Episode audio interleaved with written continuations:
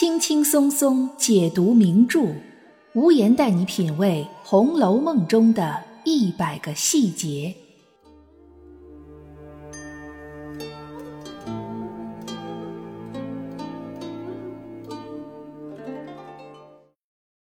品读细节之美，发现别样红楼。大家好，我是暗夜无言，欢迎您收听原创节目《红楼梦》中的一百个细节。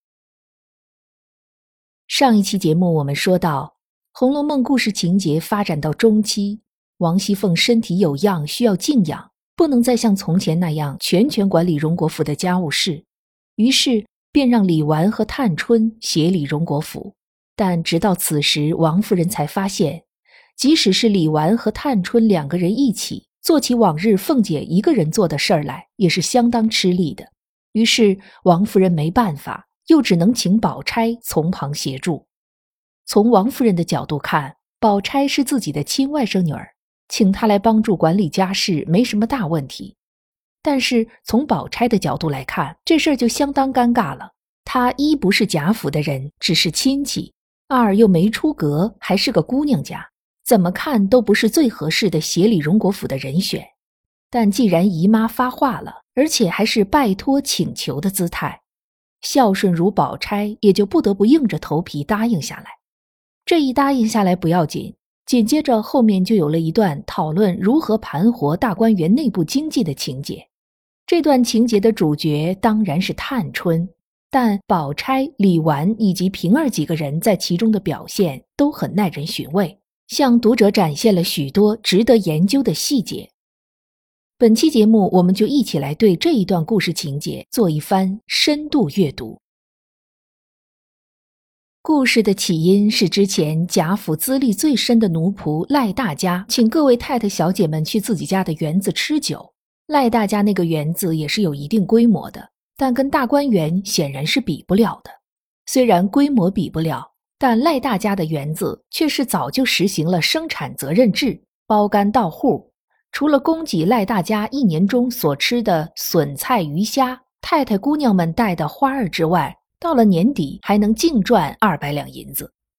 这件事儿给了探春很大的震撼和启发。她是通过这件事儿才意识到，原来园子里的一个破荷叶、一根枯草根子都是值钱的。探春虽然聪明超过一般人，但是她毕竟还是一个贵族家庭的千金小姐。倘若他不去赖大家，他这方面的经济意识还不会被触发。不过也毕竟是探春，她是在和赖大女儿说闲话的过程中，发现赖家花园的这一不同之处的，进而联想到了自己家的大观园。同样都是年轻贵族小姐，别人可能不会去聊这样的话题，或者即便聊到了这样的话题，也不会有什么更多的想法。但探春却不一样。他暗暗将这一发现记在了心里，而到了他协理荣国府的时候，他便给自己的这个发现找到了一个可以用来具体实践的机会。在贵族小姐探春心里，自己的这一个发现可以说是一个认知上的新领域，但是对于皇商之家的女孩薛宝钗来说，这却并不是什么新鲜事物。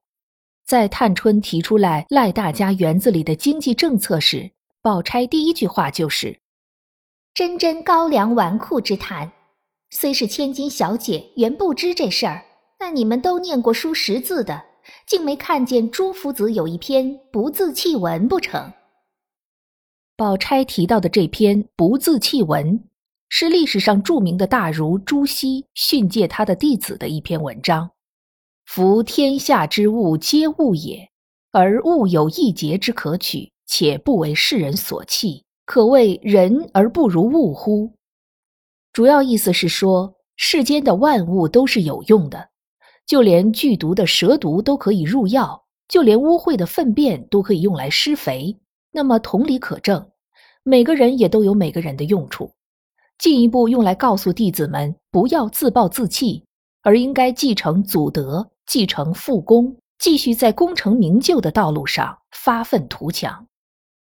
有观点说，这篇不自弃文并不是朱熹所作的，而是后人假托朱熹的名义写的。但不管怎样，这篇文章具有非常浓厚的儒家气息，被宝钗所推崇而拿来举例说明，的确是意料之中的。但意料之外的却是宝钗对探春的批评。宝钗认为探春的见识很显然是高粱纨绔子弟的见识，也就是说，宝钗认为意识到一花一木都是值钱的这件事儿，并不应该是因为到了赖大家才发现的。如果读过不字记文的话，那应该是早就明白这个道理。表面上看起来似乎是宝钗像之前指导惜春画画那样，又在卖弄自己的学识渊博，但细想一想，这里头多少有点心酸。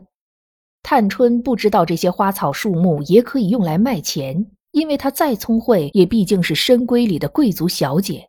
宝钗显然和探春不太一样。想必自从宝钗的父亲去世之后，宝钗就结束了她闺阁千金的日子，开始参与到薛家的皇商事务中来。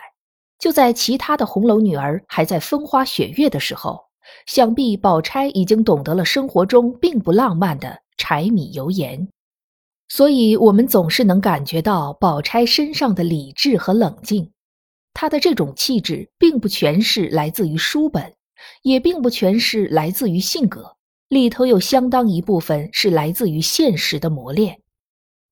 想必在这一次探春提出来之前，宝钗就已经意识到大观园的内部经济是可以被盘活的，但这种意识只能保留在宝钗的脑海里，以她的个性和身份是绝对不会先提出来的。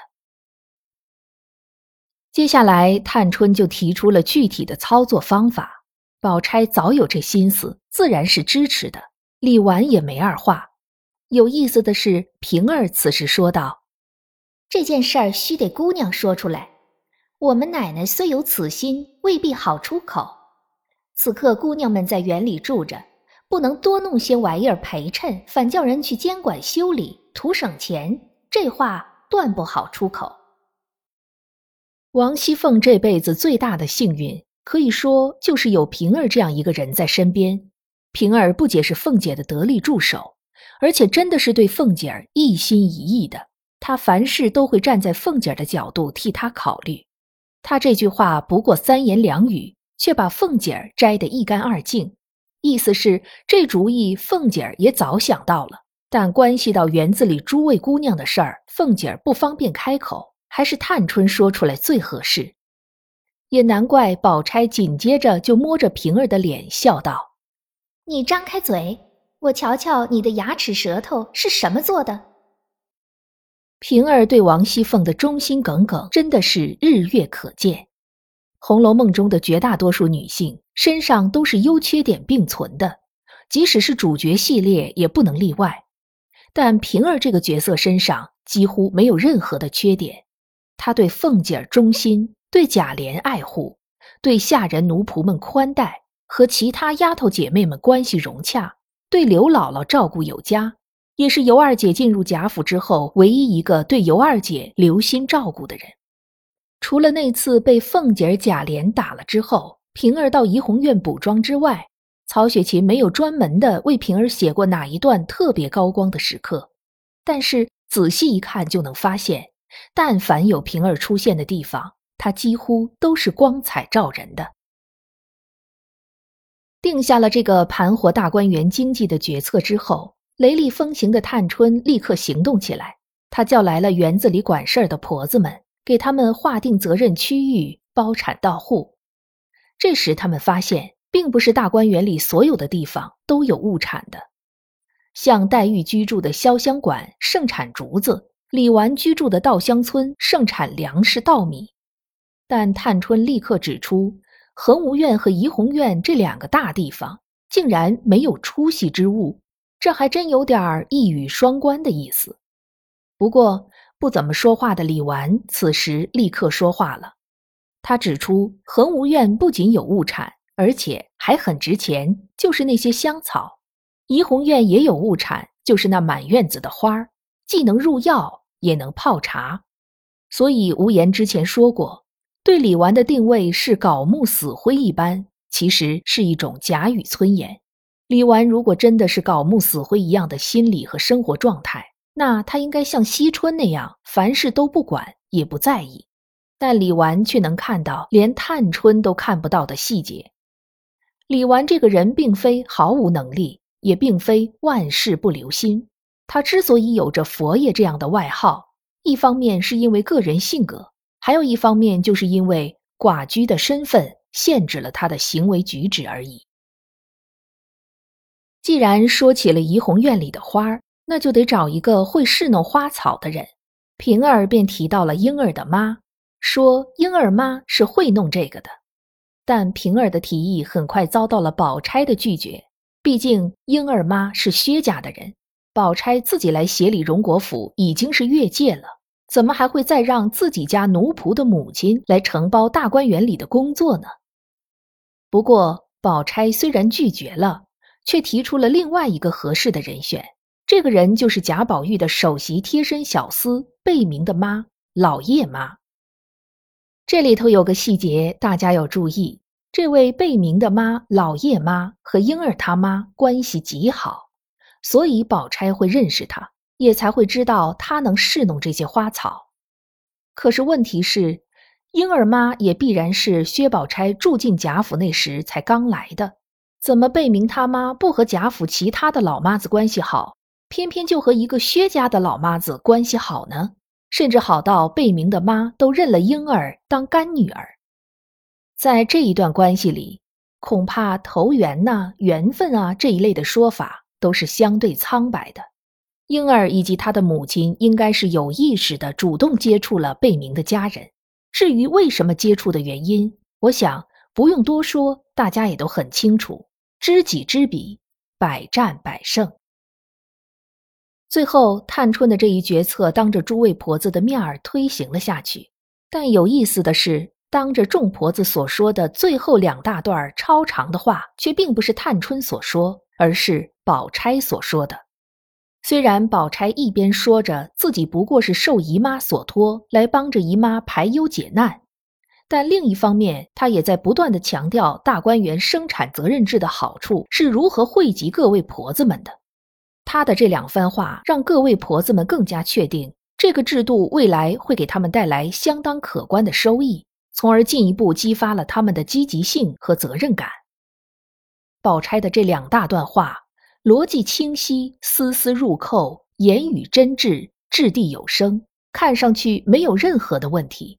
但是仔细想一想，当初宝钗其实是很勉强的答应王夫人的请求的。按理说，他应该继续保持他明哲保身的原则，或者像凤姐口里所说的那样，打定主意不开口，一问摇头三不知。最开始，宝钗也的确是这样做的，让探春来出头。但随着事态的逐渐发展，即使克制如宝钗，也仍然控制不住自己的行为，开始真正的参与到协理荣国府的事务中来。这和曹雪芹给宝钗树立的人设是吻合的，就像他对待宝玉的态度一模一样。即使她是大观园里最理性、最隐忍的女性，但后来她也会偶尔控制不住自己的情感，将自己对宝玉的关心、爱慕时而不时的流露出来。而这些，也正是隐藏在宝钗被冷香丸压制之下的热。本节目是《红楼梦》中的一百个细节，欢迎您订阅关注本专辑，为专辑进行五星好评，也欢迎您为节目打 call 打赏来支持主播的创作。本节目由喜马拉雅出品，独家播出。我是暗夜无言，让我们下一期再见。